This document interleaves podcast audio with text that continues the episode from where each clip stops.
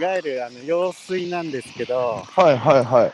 えーっと、すごく長くて、はい。えーかなり本格的なはい。川なんですよ。ちょっと見てください。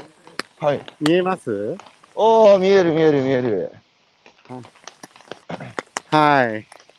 この周りがずーっと雑木林というか、自然保護区みたいになっているので、はい。あの散歩をする人がすごく多いんですよね。うん、でもさすがに今日雨だから少ないんじゃないですか、散歩してる人。はい、今日はそうですね、あんまりいないです。はい。マスクは いつもあのゲストの人は外してます、外してますよ。じゃあ外していいですかね？うん、いいです。どうぞどうぞ。あの、朝だから周りに人人通りも少ないでしょうからいね。ないようなので。うん、うん、どうぞどうぞ。はい。はい。えー、それでは改めましておはようございます。はい、おはようございます。ははい。えー、今日は2021年の7月の2日、えー、金曜日、えー、ゲストに、えー、J 全農3時でおられ、えー、アグリベンチャーラボの、えー、アグリベンチャーラボではセンブリッジでしそうですね。はい。あセンブリッジのはい。た。はい。落合さんをお招きしてお話を伺っていきたいと思います。はい。よろしくお願いします。ああ、いやいや、こちらこそよろしくお願いします。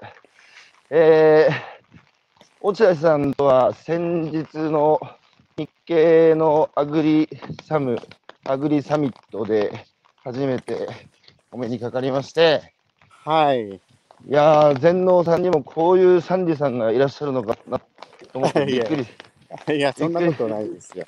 あの、いろんな人が、はい、い、ますのでね。落合さんは、落合さん、僕のこと知知ってました？そうですね。あの、はい何年か前からお名前は存じてましたけど、あ、はい。えーいつかおどこかでお会いしたいなと思ってましたけれどお、まあ、そういう機会がなかったので、はい。はい。えー今回、あの、日経さんに高橋さんが出演されて、ちょうどあの、はい。えー小谷さんとはい。一緒に出演されると聞いたので、うん小谷あゆみさん、私前から存じ上げていたので、ちょっと連絡して、うんご紹介してくださいよってお願いしてですね、あ、それでそうだったんですありました。はい。そうでしたか、そうでしたか。はい。あの、僕の話は、じゃあ、この間、小谷さんのセッションと、あと、全農の、えーね、えー代表理事の山崎さんともそうですね。お話、セッション、2つのセッションに参加させていただきましたが、はい。あのっと、はい。すぐそばで聞いてましたよ。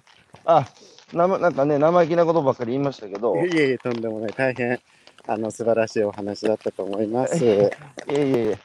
あの、落合さん、お生まれは1900何年はい、でしたっけ？60年ですね。1960年、昭和35年になり、昭和35います年と、お生まれは東京ですか？もう、はい、あの、今歩いてるこの辺です。この辺あ、地元ですか。聞こえますか？はい、聞こえますよ私生まれたのも、生まれたのは、あの、東京都の北区赤羽というところなんですけれど、あ、赤羽ですね。はい、でも、あの、うん。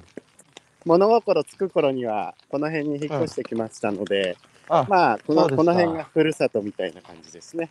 はい。日本がまさに、ね、飛ぶ鳥を落とす勢いで、ジャパンアズナンバーワンと言われて、えー戦後復興を見事に成し遂げ、世界に奇跡とまで言わしめた高度経済成長の真っ只中で青春時代だったんじゃないですか？そうですね。うんあの、なんとなく、私、東京オリンピック1964年なんですけど、記憶がないんですね。はい。えですから、その頃私4歳だったんですけど、はいはいはいやっぱりえーなんか記憶がなくて、えーその周りを見渡して、うん周りの風景とか何かが起こったとか、そういうのを覚えてるのはやっぱり1960年代の後半、幼稚園に、ね。幼稚園に入ってから、うん。あー小学校の低学年、えうーぐらいがまさに今、高橋代表の言われたように、高橋さんの言われたように、その高度経済成長真っ只中っていう感じですかね。ええあの、落合さん、あの、長嶋茂雄が引退し、田中角栄が、えー、辞めた年っていうのは覚えてますか？あそういうのはね、すごく覚えてますね。まあ、今何年だったかと言われるとちょっとわわかんないですけど、えー1974年なんですよ。あ、そうか。僕が生まれた年なんそであ、あそうか、あの、お生まれになった年ですかね。す。それ、1974年は高度経済成長期が終わった次の年なんですよ。あの、第一次石油ショックがに73年でしたもんね。はい。はい。で、その頃、こう、まさに、なんだ、落合さん、そういう日本が勢いがある時にね、あの、青春時代も過ごされて、で、東京でお生まれで東京でお育ちになって、はい。で、大学は東京大学の経済学部に入って、で、僕が聞きたいのは、ええね、当時、いろいろ商社とかさ、そはい。れこそ霞が関の官僚になって日本の国を作るとかね、ええその金融機関だって外資系の金融機関含めてこう外に外に日本が広がっていく時代になんでこの農業の全農 JA を選んだのかっていうのをぜひお聞きしてみたいなと思いました。そんな話すほどのかっこいい理由はないんですけどね。いいですよいいですよ。えっと、うん。まあ私、あの、さっき言いましたように、はい。60年代をこの立川で過ごしたんですが、まさに高度経済成長っていうか、どんどん変わっていく時代だったんですよね、うん。はい60年代は。で、私、うん。子供で頃は、まだここの、ここは今たまたまあの保存されてるから残ってますが、えーもう森なんですよ、ほとんど。はいはいはいはい。いわゆる武蔵野の雑木林なんですけはいはい武蔵野ね。はい。はい、あのーうん。この武蔵野の雑木林のほぼほぼ中で私育ってたんですね。うんうんうん。ところがですよ、そのうん。小学校を卒業する頃には、そういう花、林が全部なくなっちゃったんですよ。開発。ええ伐採、ん開発されて。えー、ですごいなうん。で、えーっと、あちょうど私、その物心ついた頃は、まだ家の周りに豚小屋とか鳥小屋が結構あったんですね。あそのあたりも？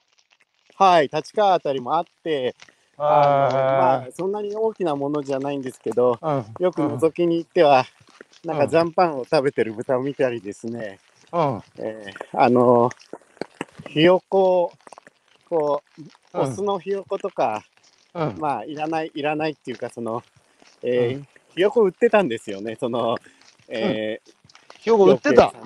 あの子供向けにひよこを売ってたんですよ。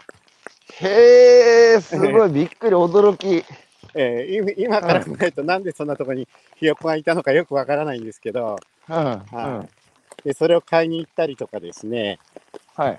えー近所の桑畑からうん。あの桑の葉取って蚕を飼ったりとかですね、まあいなはい。意外と田舎だったんですね、あのこの辺も。立川のあたりはね。えーところが、うん。その、まあ、えー急速にそういうのがなくなって、本当にうん。あの開発されて、まあ、そんなに高いビルは建ちませんけど、うん。もう家家とうん。何か商店の、うん。えー街になってしまった感じですね。うん。でうん。何が言いたいかっていうと、やっぱり子供の頃、そういう自分の周りに自然が、えーたくさんあったということで、なんとなく、えーそういうところが、あの、自分に馴染んでるのかなとうん。いう思いはあったんだと思います。うん。うん。はい。あの、学校の行く途中歩いてると、両脇はずーっとあの岡ぼって言ってですね、まあ、あの武蔵野台地は水田が、あの水がなくてできないので、うん。うん。あの陸といわゆる陸島っていうあの、えー農作物がずーっと植わっていて、うん。えーああぜ道はずっとニラが植えてあるんですよね。うん。あのニラの葉っぱが、そんなとこだったんで、あのまあ、えー自分の原体験としてはまあそういう農業っぽいものが身近にあったということだと思うんです。や、はい。あの、ただそれで、ね、はい。はい。やっぱりその日本がそういう高度経済成長期、あのジャパンズナンバーワンに駆け上ってる時に、その幼少期や青年期を、まあ、立川といっても東京でお過ごしになられた時にね、え今、今落合さんの口から出てくる言葉っていうか、当時の青年、落合さんが眼差しを向けていた、その武蔵野の森が伐採をされていったり、ええで、ね、あの、鶏買ったり豚買ったりっていうところに立ち寄ってみたりね。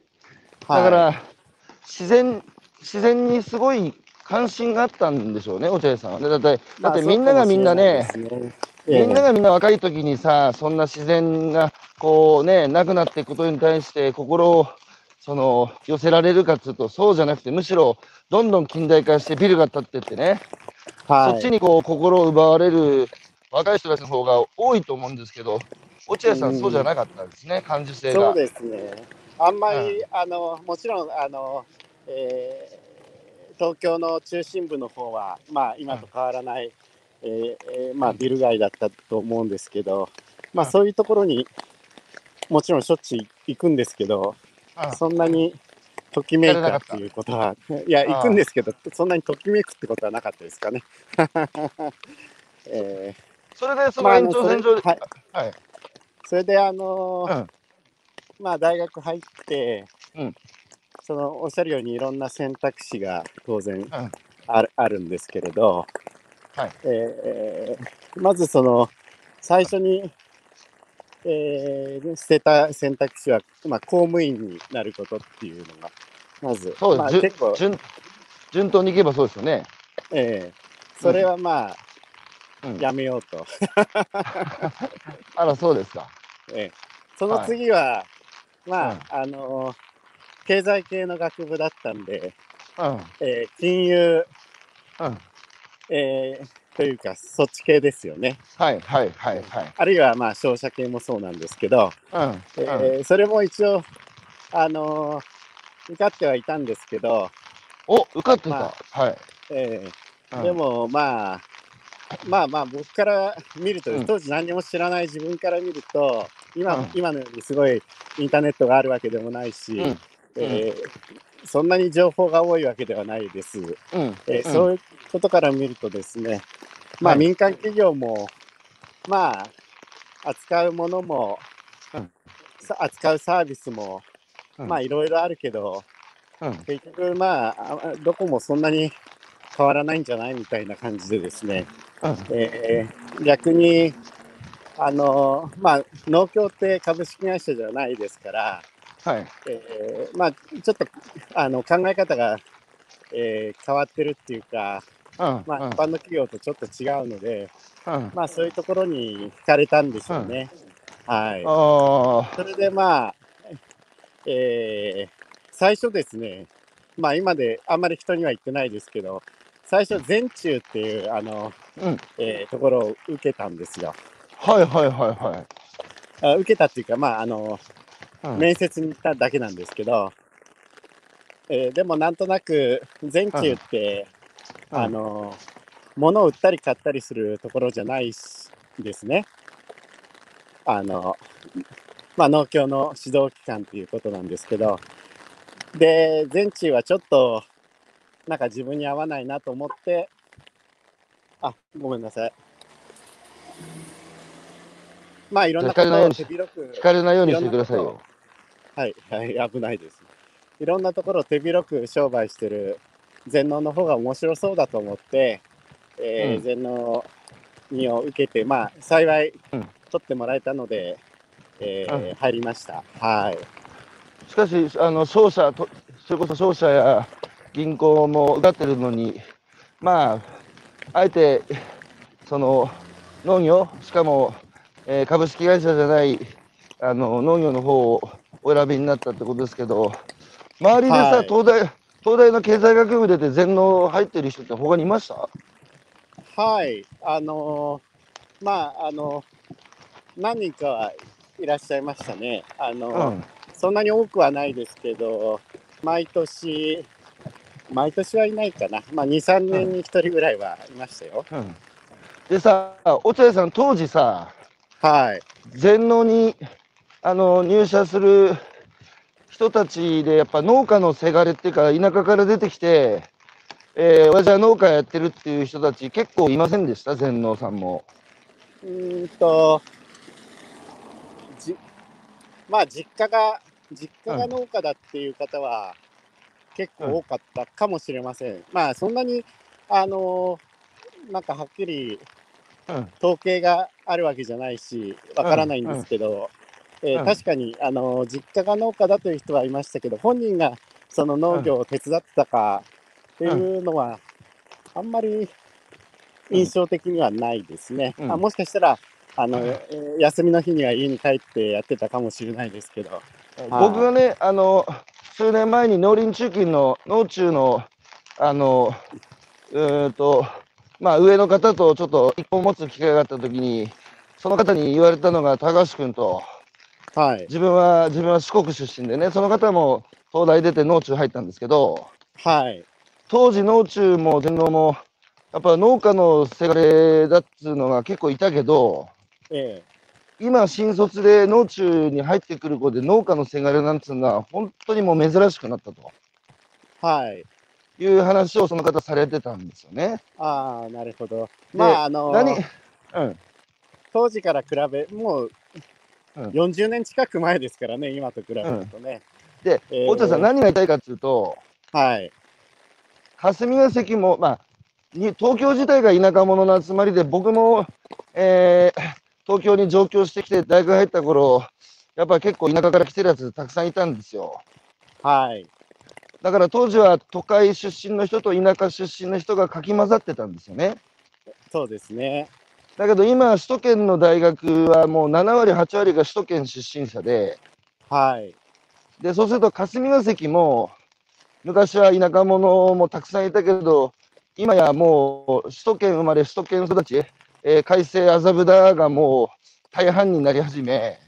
はい、でそうするとなんつうか岩手県から陳情に行ってももはや意味が通じないっていうこう農業とはどういうことかっつうのを体でこう感じたことがない人たちがその大半になってってでそれが悪いその人たちが悪いんじゃなくてそのバランスを変えてるっつうかはい、そのお互いに理解しえなくなり始めてるのはちょっと不安だなっつうかまずいんじゃないのかなという危機感を感じるんですけどその辺はどうですか、そうですね。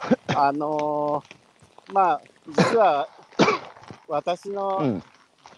姪っていうか、私の、はい。まあ、身内なんですけど、去はい。年農水省に入ったんですけれど、はいはいはい。えーもう生まれてから、うんえー農水省に入るまで、うん。農業のうん。のの字も触れてそうでしょう。ない、うん。ない、あのー勉強としては触れたんでしょうけど、うん。そのうん自分の生活の中で触れることはうん。うん。なかったと思うんですが、はい。はい。えー最近あの全農に入ってくるうん。若い人もうん。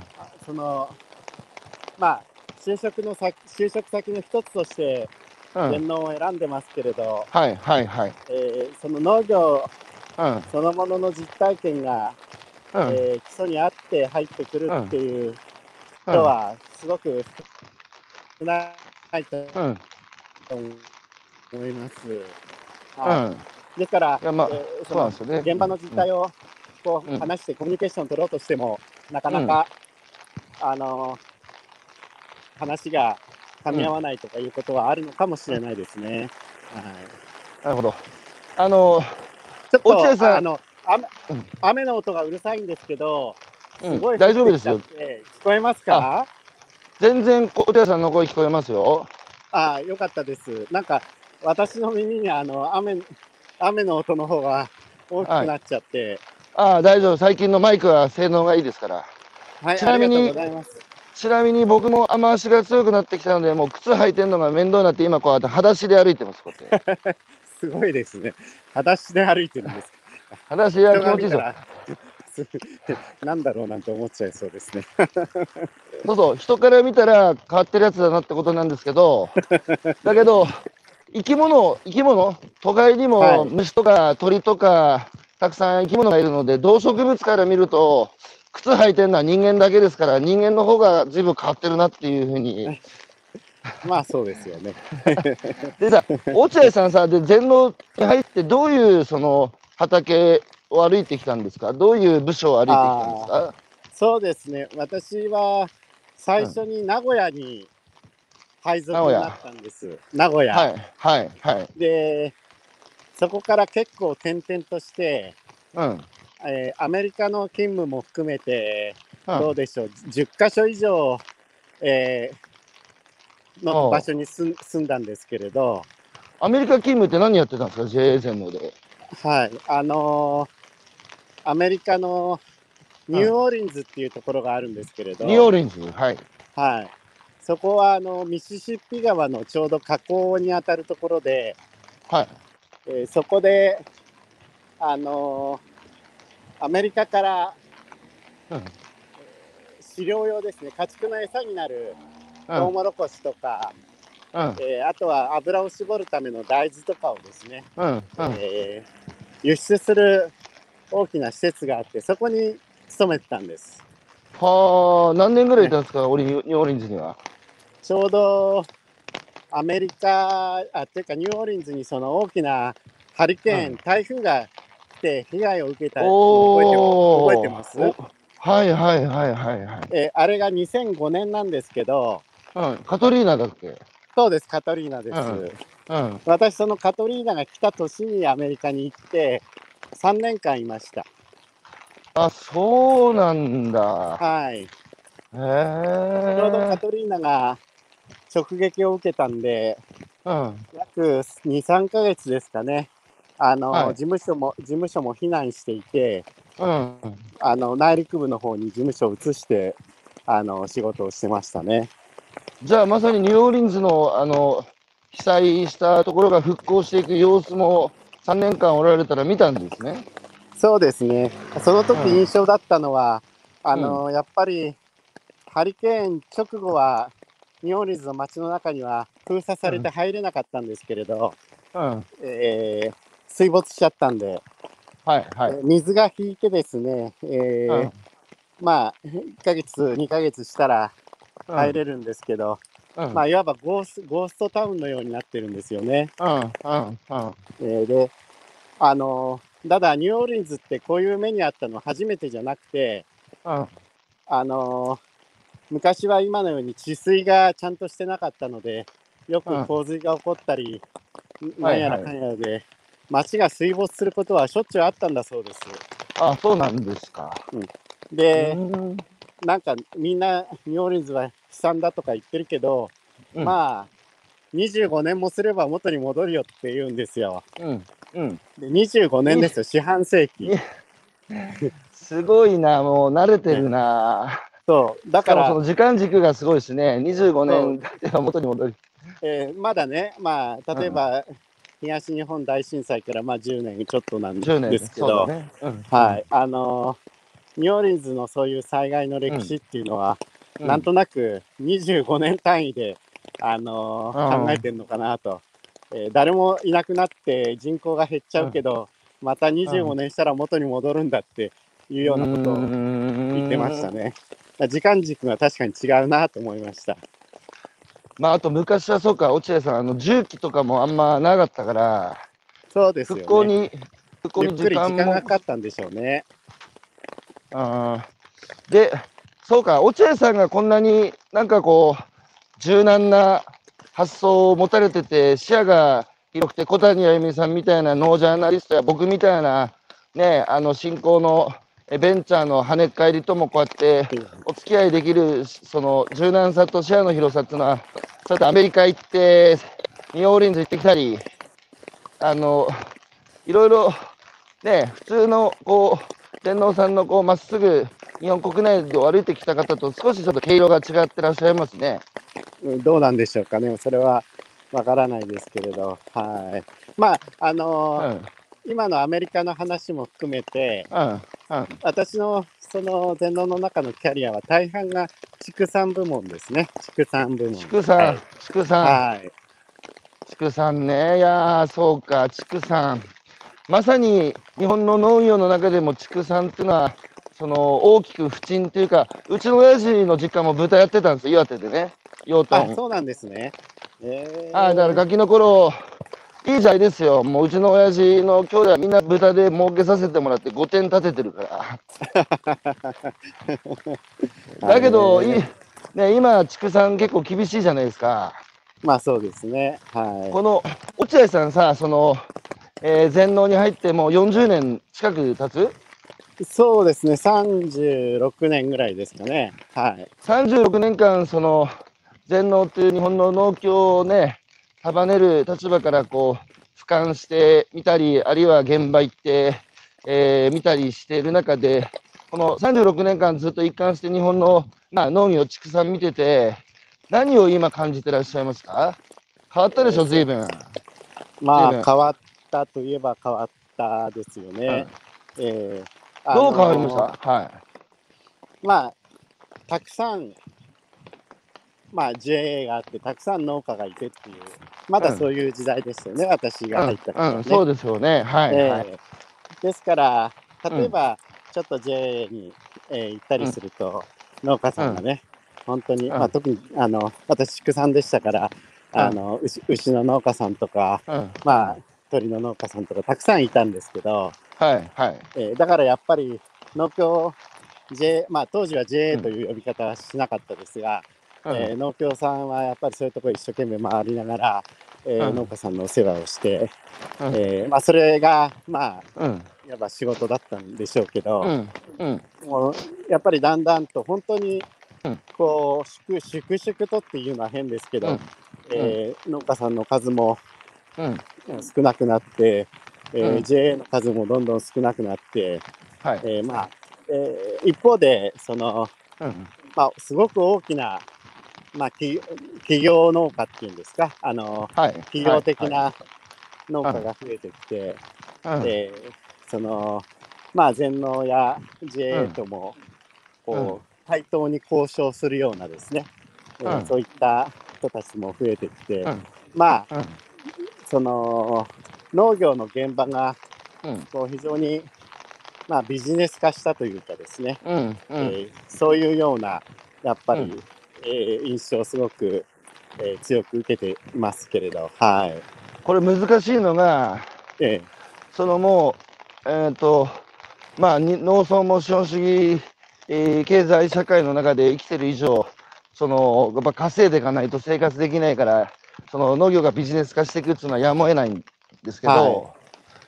問題は農村とか漁村って、ーえ。ずーずっと長らく続いてきた、きたわけじゃないですか、脈々とね。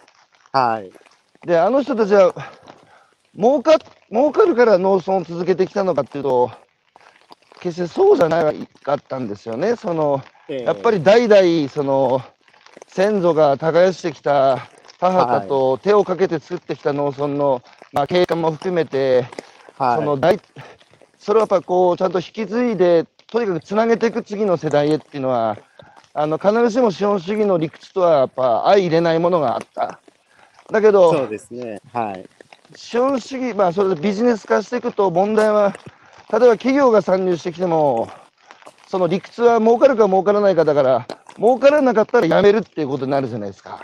はいだけど農村漁村は儲からなくても別にやめるってことにはならなかったんですよ。とにかく続けるってことが、あの人たちの最大の、その、モチベーションだったので、はいそこがちょっとやっぱり難しいなっていう、こう、えー感じはするんですよね。そうですねうん。もうあのやっぱり昔はそのたくさん子供がいるのでうん。まあ何人そのうち誰かが自分のうん土地を継いで守ってくれるっていう選択肢が、うん。ああったんだと思いますけど今はね、地方でも、えー一人っ子とかまあ二人ぐらいでしょうから、えー女の子がいたらうん。お嫁さんに行っちゃってうん。あと残った息子が継がなかったらもうそれで終わりですので、終わりなんですよ。えーあのやっぱ、り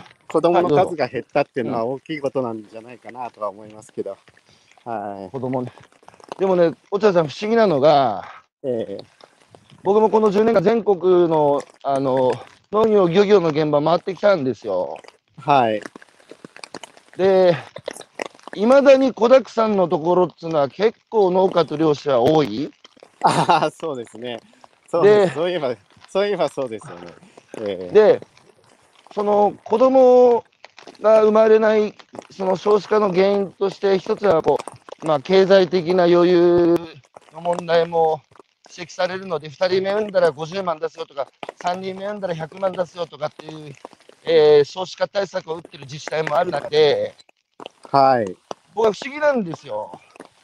ね、所得が農家と漁師の倍もあるようなサラリーマンや都会行くと子供1人とか、あるいは産まないとかっていうところが多い中で、えなんでこ農家と漁師がもう3人も4人もいまだに産んでるんだっていう。だからび貧乏子だくさんってことは思い出したけど、ー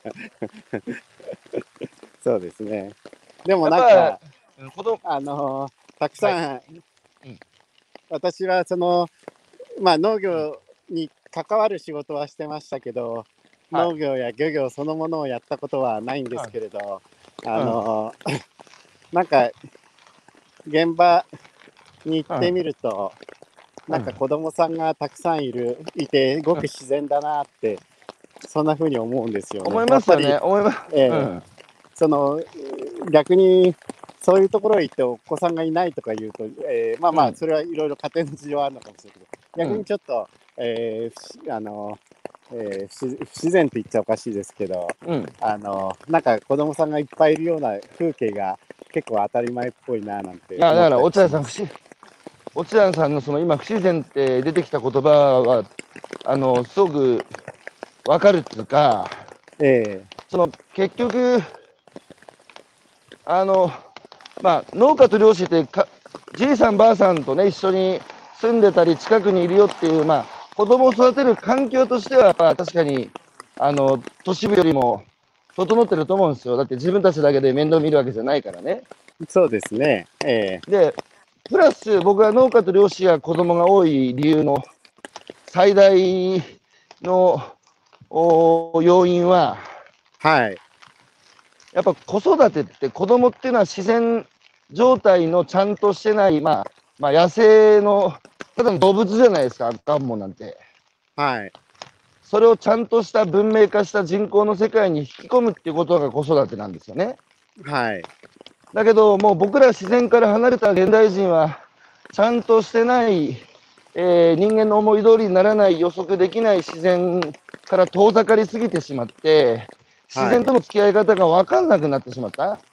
はいそうすると、なんか夜中ずーっと泣かれてさ、で、ずっとこう死ぬんじゃないかと思って朝まで見てて相談できるばあちゃんもいないし、で、あーってノイローゼになって、あんたもちゃんと見てよとかつって夫婦仲も悪くなっててストレスフルになってくみたいな。はい。で、田舎の農家とか漁師の子育て見てると結構放置っつうかいい意味でええ。管理と放置の間のいい塩梅、どこのそうなんですよどの辺ねどの辺まで手入れすればいいかっつうのを、あの人たちやっぱ自然と向き合ってるからね、分かってんですよ。そうですね。はい。その辺感じませんか？ええすごく感じますね。まああの、やはりいろんな自然と子どもたちのが触れ合うといううん。ことを、えーうんまあ、親として、えーそのまあ、見守りながらこううん成長をコントロールしていくというか、うん。そんう。なん作業がずっと続くわけで、うん。えーまあ、そういうことがやっぱりあの子どもの成長ということだと思いますので。うん。あの逆に私たちそのまあ子育て、本当の意味でいい子育てをするにはやっぱりそういう場所が必要なんだろうと思いますね。はい。しかし、落合さんがお生まれになった時代から今の時代に至るまで東京の一極集中っていうのは、みんな、これ、こんなに東京の一極集中が止まらずに加速して地方がされるっていうのは、落合さんが大学時代にこんな議論ありましたか？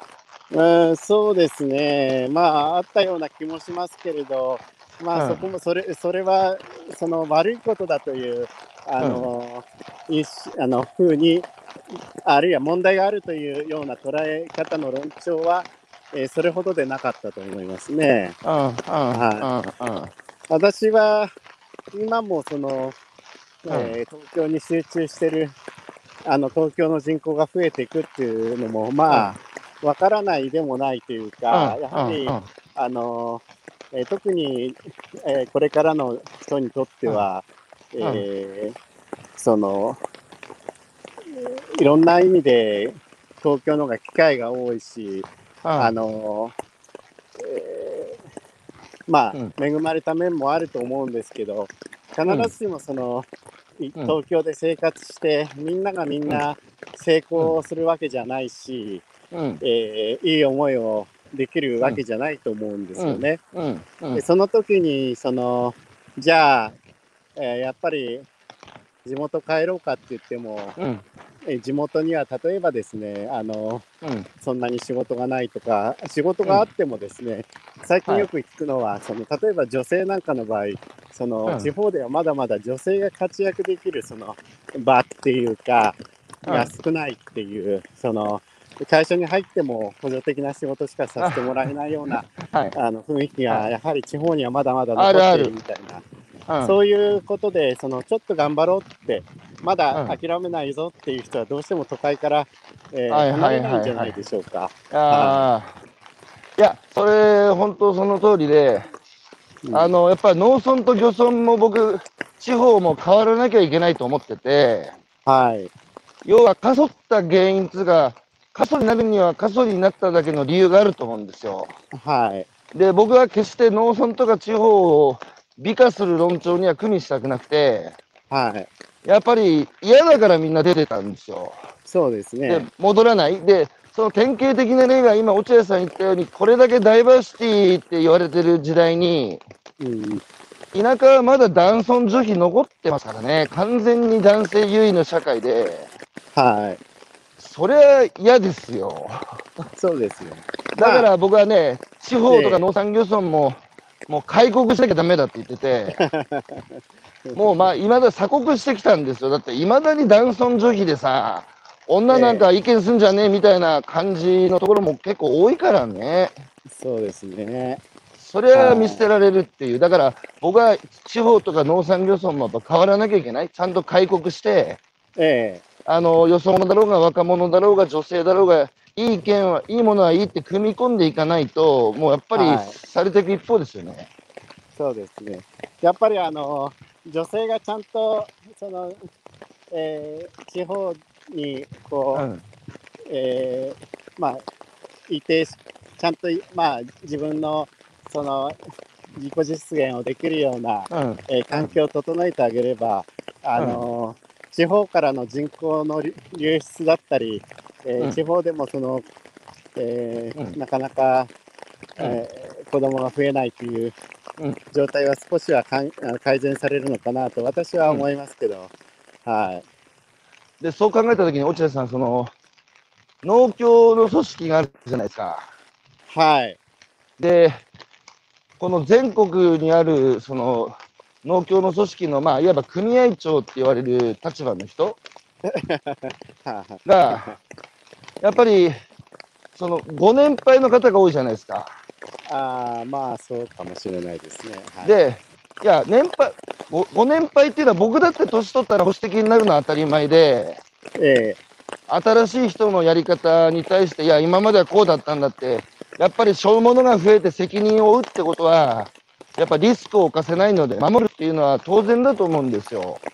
えはい。だけど、今の時代、一国の総理を30代の女性が務めたりね、えで、うちの会社だってもう20代3人が取締役です。それは、なぜ僕がそんなことするかって、これだけ時代の変化が激しい中で、やっぱり若い人の柔軟な発想をね、取り入れていかないと、取り残されるって危機感がある、危機感からがですよ。えはい。そ、その時に、やっぱり農家のその、見てると、親父と息子がやっぱぶつかるんですよ、見てるとね。あそういう例が多いって私も聞いたことあります。いや、多いんですよ。で、ええ息子はさ、新しい時代に合ったやり方で、えー生産も加工も販売もしたいのに、親父が漬物石みたいにドンと乗って、その、何言ってんだお前って言って、なかなか認めてくれずに、古いやり方に固執してるっていうところで、親子が、そのぶつかり合ってるっていうのは、もうよく見てきた光景なんですよ、僕も。はい。で、それの象徴がやっぱ農協の組合長がもう皆さん年配の方々だから、これどんどん若返りしていけばね、だいぶその、さっき言った女性、まあダイバーシティの確保だとかも若い人たちはさ、そういう時代で生まれ育ってきたからもっと進むと思うんですよ、地方でも。なるほど。はだから、のだから農協の組合長個別に僕はその悪いとか言ってるわけじゃなくて、しょうがないんですよ。年取っていくっていうのはそういうことだけど、やっぱ農業や農村が変わっていくためには組合長がね、若返らないと、い。ええなんか組合長の定年制とかできないんですかね。まあどうなんでしょうか。はい。まああの、農協っていうか JA、まあいろいろそれぞれの JA はそれぞれですので、うんまああの、いろんな考え方が、まあ当然あるとは思いますので、うん。一概には言えないと思うんですけど、まああの、割とそのなんていうか、まあて定年制みたいな考え方うん。も最近いろいろ、あの、うん。一部議論はされてるようですけれどあも。ら、、そうなんですか？知らなかった、そえ。れは僕。いやあのそれはあの、えーまあ、組合長っていうよりもその、うん。なんていうんですか、えー組織の役員さんみたいなうん。ところですけれど、うんまあいろんな意見がありますよね。なるほど。えーあしかしこのの、はい、どうぞ。ただやっぱり、うんあのこのままじゃいけないっていう思いは、うん。えー年年配の人であろうといや、わかる、わかる、わわわ若い人だろうとみんな持ってると思うので、わかります。やはりやっぱり事業をやってるので、うん。あの結果は数字に現れますのでね、はい、えーはい。結果が数字で現れるので、うんあのやはり変わらなきゃいけないっていう、強く思えばうん。変わっていくんじゃないかと私は思いますけれど、はい。いやー、こう、やっぱりそう、ね、信じたいでそうですすね。ね。えそう信じたい、そう信じたいんですけど、なかなかやっぱ組織って大きくなると、こう、ねあの、まあ、僕言ってるんですよ、若い人に、若い人、最近の若い人ね、こう、挑戦するのが怖い。なぜならば、失敗するかもしれないから、失敗したくないって言うんですよ。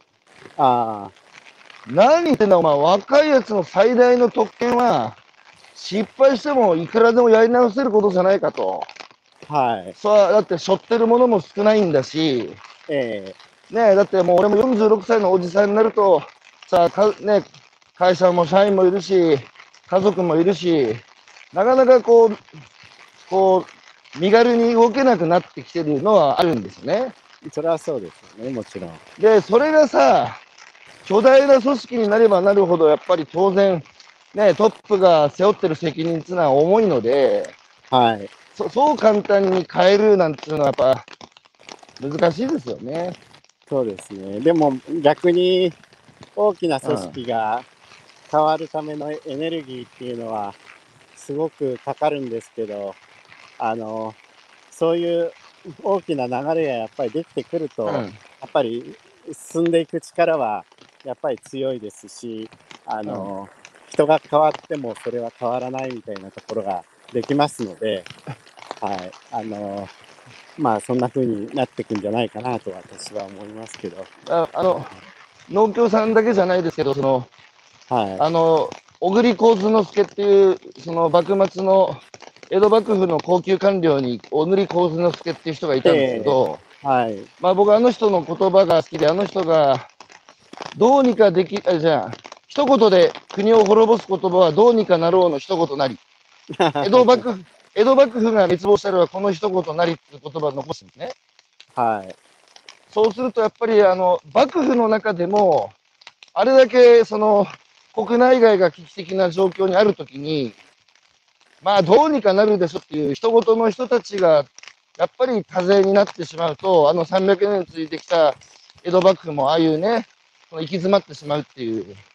だからそれはこう日本自体がやっぱり僕1億観客社会って言ってるんですけど、まあ誰かがやってくれるでしょうとか、まあどうにかなるでしょうっていう、こう、お客さんがすごい増えてる社会だと思うんですよ。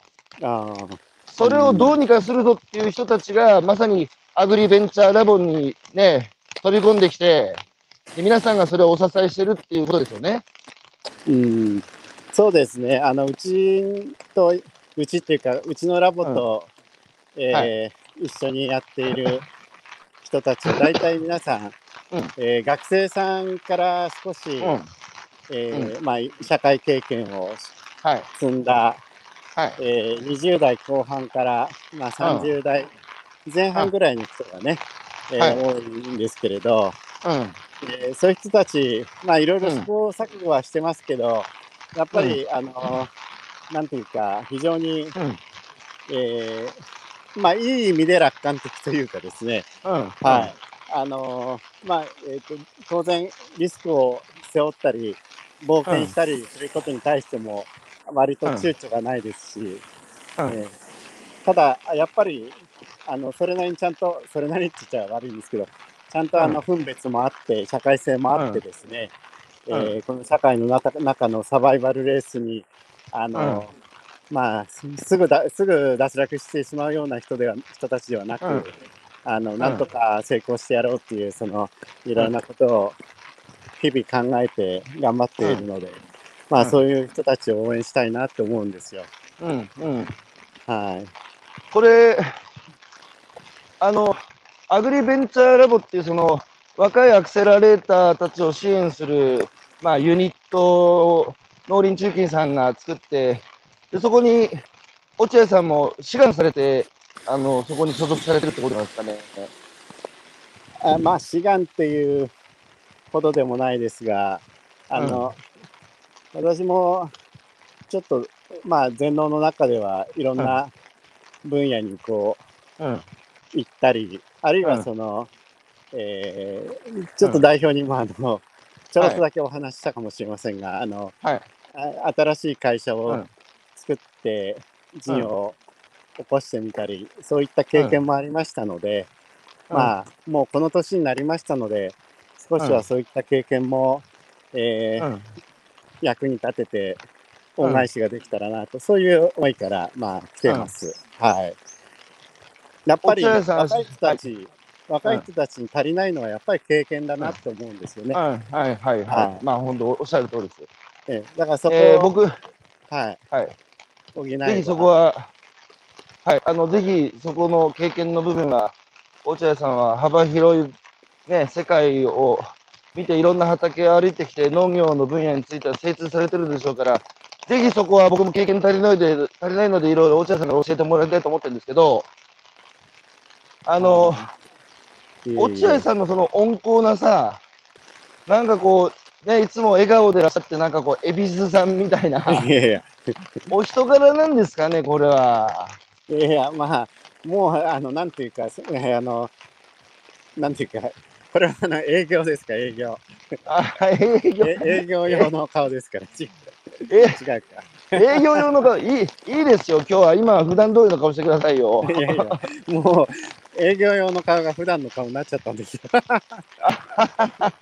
それはちょっと結構リアルな。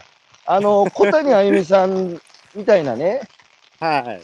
あの、一方でその、経済性がますます農業界に問われてビジネス化だっていう時に、まあ、小谷あゆみさんなんかは一方で、その、やっぱりこう、精神的な、こう、充足感を、えー強調されてるじゃないですか、農業が。そうね。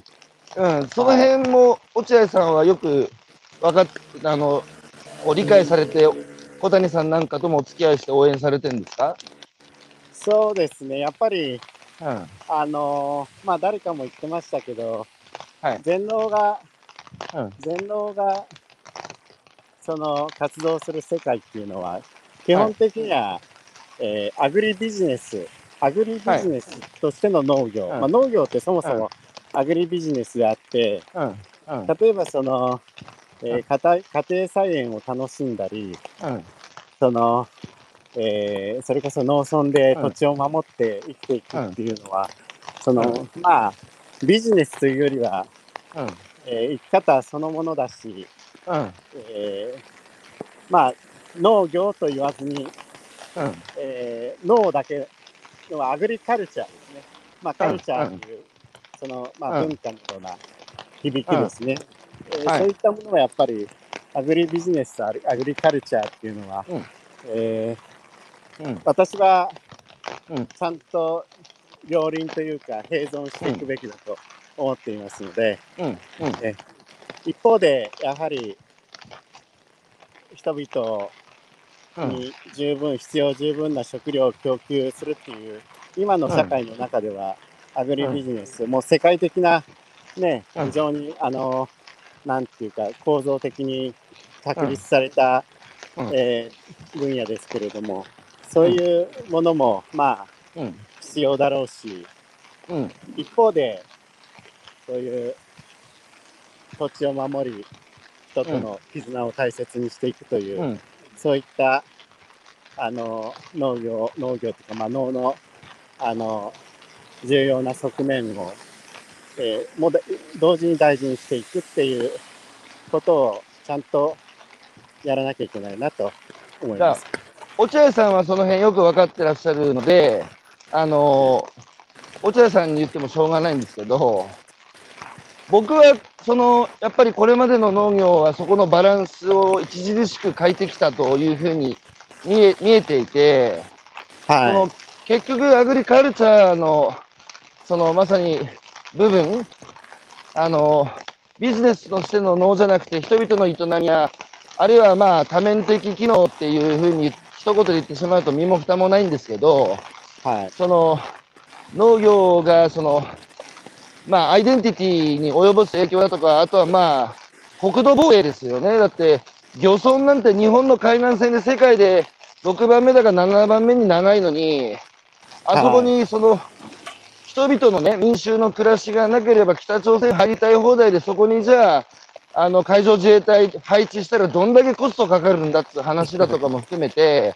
えーまあ、あとし、ね、あの、田んぼが小さなダムだって言われてる、あの、災害の、からの防衛ということも含めて、人はい々の暮らしの営みがそこにあって、どれだけ僕らね、それによって都市住民が、その、救われてるかってことも含めてね、はあの、その辺が、もう分かんなくなった。普通の都市住民っていうか消費者っていうかで、分からなければ、価値を見出せないので、結局農産物の値段も上がらないっていうか、だからつまり、え農業をビジネス化していく、生産性を上げていくってことだけ考えていくと、結果として東北がね、あの戦後、原風景だとかって言われてるのは、あれ戦後に作られた風景で、敗戦で植民地を失って、稲作をする場所も失った日本が国策として東北に、ね、寒冷地で、い、はい、えー、まあ、稲作に無不向きだと言われていた東北に白羽の矢が立って、で、東北の米の生産量は劇的に上がったけど、だって戦前東北の米の生産量は下から数えた方がビリだった。だけど今や上位ベスト10に入ってる。だけど人口減少社会のフロントランナーになって、集落の維持管理すらままならないっていうのは、やっぱり生産性を上げるっていうことだけに問題をフォーカスして全体感を欠いてるっていうか、はい、そのバランス、お田さんがおっしゃるそのバランスっていうのは、著しくやっぱり変えてきたと思うんですが、経済にあまりにも変調してきた。その結果、ねビジネスとしての農業の可能性も、その狭まってしまったと僕は思うんですよね。言ってる意味わかります？わかります、わかります。はいはいはい。でですから、やっぱりそういうバランスというか、うん。えー価値をやっぱりみんなが認識できるような、うん。なんか、そういうバランスが大事で、私、あの、えー自分でも家庭菜園とかやってるんですけれど、お、何作ってるんですか？はい、都会にですね、やっぱり住んでいて、農業のことを知らない人、うん。えーは多いんですけど、その、うん。まあ、しえー例えば草花でもいいんです。あの、うん。えー食べるものじゃなくても何でも、はい。植物や、うんまあ僕もっと言えばですね、その、うん。例えば動物を飼うとかでもいいんですけど、そういう、んんえーやっぱり、動物や植物を身近に置いて、それを育てるっていう、うん。そういうところからですね、うんやっぱり、あの、能動的に変わっていくのかなと。あ、の、うん情報を与えられる、例えばテレビで農業の様子を見るとか、うん。えーうん。そういううん。SNS で農家の意見を聞く、それも、えーもちろんいいんですけど、うん。一番大事なのは、自分自身の周りに生き物、人間以外の生き物を置いてですね、ああ、すごいわかるわ、それは。日々世話をして、うん観察して、いかにそういうことがうん。難しいことか。大切なことかということをうん。みんなが、うん。まあ、実感する。分かってても言わない人が大半だと思うんですけど、うん。それでいいと思うんですよ。うん。はい。でもそういうことをやっぱりしていけばうん。理解はされてくるのかなと。うん。あの、それは JA とかそういうのとはあまり関係ない話ですけれうん。ど。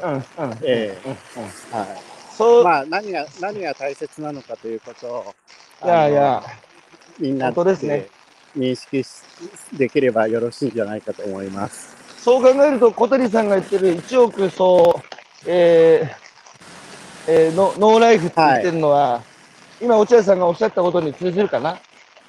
そうですね。まあ小谷さんはもっと能動的ですから、あの、えーそれこそね、あのいろんなところへ出かけて、こすごく行動的なので、はい。あの、コロナで家庭菜園とかベランダ菜園する人が増えたっていうのは、じゃあ、落合さんが敵に言わせると、それはいいことですね。能動的にかかるってことだから。そうですね。あの、まあ、家に閉じこもって、うん。そのゲームをやるうん。こともいいんですけれど、うん。その時間の、あの、高橋さん言ってたじゃないですか。はい。時。間、時間の争奪戦だみたいな話。うん。うん。はいはい。ね。可処分時間の奪い合いね。そう、時間の奪い合い。うん。そういう、その時間の使い方の中で、うん。えー多分ですね、うん。あの、世話しない日常を送っていると、うん。あまり、こう、本当に大変なことなんですよね。あの、うん。えー生はい物を育てるっていうのは。上がりますよ。すよえーですから、その究極が子育てでしょうから。えうんーその、まあ、そういう時間をうん。コロナで少しもらったんじゃないかなと。いやいや、本当そうですね。はいあの、コメントをいただいてます。えー、橋田さん。東京にいると JA の人と話す機会がめっきり減ります。チャンスを増やせればと思います。えー、山口さん、定年の規範はありますよ。え、あるの農協って定年の規範。それ、そしたら40とかにしちゃったらいいよ。50とか。えー、霞、霞ヶ関もね、今ね、かすまあいいや、霞ヶ関なんですが。あと、えー、東恵子さん、農業の歴史は3万年、資本主義の歴史は300年、農協の歴史はあ3 80年、それを80年に強引に引っ張った農協の責任をどう考えますか？今の農協は共済と貯金にシフトされてすぎてませんか？なんかこう、ズバリ、厳しい声が来ましたけど、どうですか、落合さん。えーいや、ちょっとまあ、なかなかあの立場上、えーはっきりしたことはそうですね。はいじゃあ、落合さんの代わりに僕がお答えしますが、伊藤さん、まあ、それはそうなんですよ。それはもう誰もが指摘しているところですけど、大事なのはどうやって変えるかなんですよ。はい。やっぱり、ねえ、いやいや、批判って簡単なんですよ。やっぱり、その、その人たちもね、その、だって良かれと思ってやってきて、いきなり歴史が、時代が変わって、なんかいきなりこう批判の矢面に立たされる人たちや分野ってあるじゃないですか。そうですね。だけど、だけど、ただおかしいんじゃないかっていきなり言われても、これやっぱ人間だからね、なんでそんな今更そんなこと言われてもって、誰だって思うので、やっぱりまずこれまでね、農協がやっぱり日本の農業の発展に寄与してきた歴史、その功績っていうのもちゃんと称えてさ、もう事実なんだから、それは農協がなかったら今の農業がないんですよ。その上で、さて、ね、日本のやっぱり一次産業がこれまで、これからはまずいので、どうやって変えていくかっていうのを、やっぱりこう一緒に考えるみたいなスタンスじゃないと、議論の土壌にも、訴状にも乗らないですよね。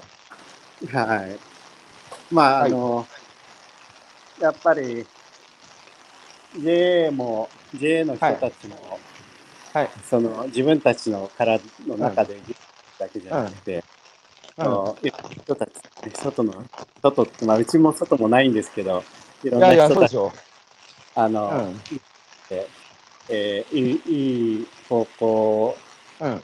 いいこう考え方を少しずつ変えていければいいかなと思いますけど。いや、そうですね。えー伊藤恵子さん、地方の農協は疲弊してます。まあ、農協さんだけじゃなくて、地方はね、人がいなくて、もう寂れてしまったから、なんとしてもね、僕、落合さん、このはい都市のね、都市には人はたくさんいるけど、その生産する喜びからかけ離れてしまった人たちが、まあ、その、人間疎外の問題もあるし、ね、生き物として命がやっぱり死んでる人たちが多い。